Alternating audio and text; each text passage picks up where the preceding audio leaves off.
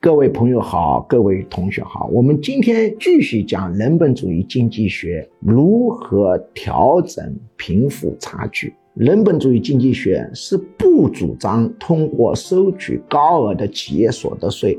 和高额的个人所得税来调整贫富差距，因为它的坏处太大了，会打击人们创造财富的积极性。我们首先在人本主义经济学几个基础概念一定要搞清楚：什么叫财富？劳动是不是一定等于创造财富？什么叫做经营利润？什么叫做成本？那么在这些搞清楚的情况下。你才能理解很多问题。那么今天讲一种调整贫富差距的办法，不是从收入入手，而是从富人的消费入手。欧美很多地方，他呢搞的是什么呢？变相拍卖名校的入学资格来调整贫富差距。富人重视什么？富人重视后代的教育。假定把一个名校的名额放出来，让富人拍卖。欧美很多地方就是这么干。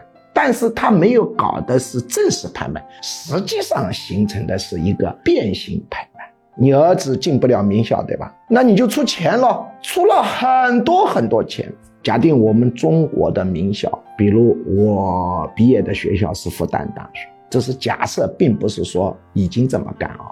我相信复旦大学本科的入学名额，你定五百万、一千万，愿意出钱的人大有人。但是你一个名额就可以补助多少个困难学生？假定一年补一万块钱，就可以补助五百个困难学生。那这里头又涉及到一个价值排序的问题。人本主义经济学它是开放的，他说价值排序除了最根本的价值、社会进步的根本标志是需求总体的满足之外。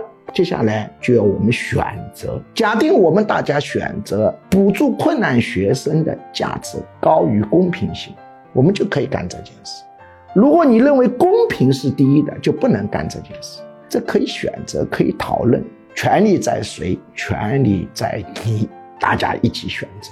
就欧美呢，它形成了这么一套制度，但它这个制度的不完善就是什么呢？它还要遮遮掩掩。搞得好像不是拍卖，实际是拍卖，这样就增大了交易成本，把事情搞得更麻烦了。还不如直截了当，就干脆拍卖。公共管理机构抽重税，通过这个拍卖获得的钱，在公共管理机构廉洁和有效的前提下，怎么样呢？把钱输向穷人，又不影响富人创造财富的积极性，不是很好吗？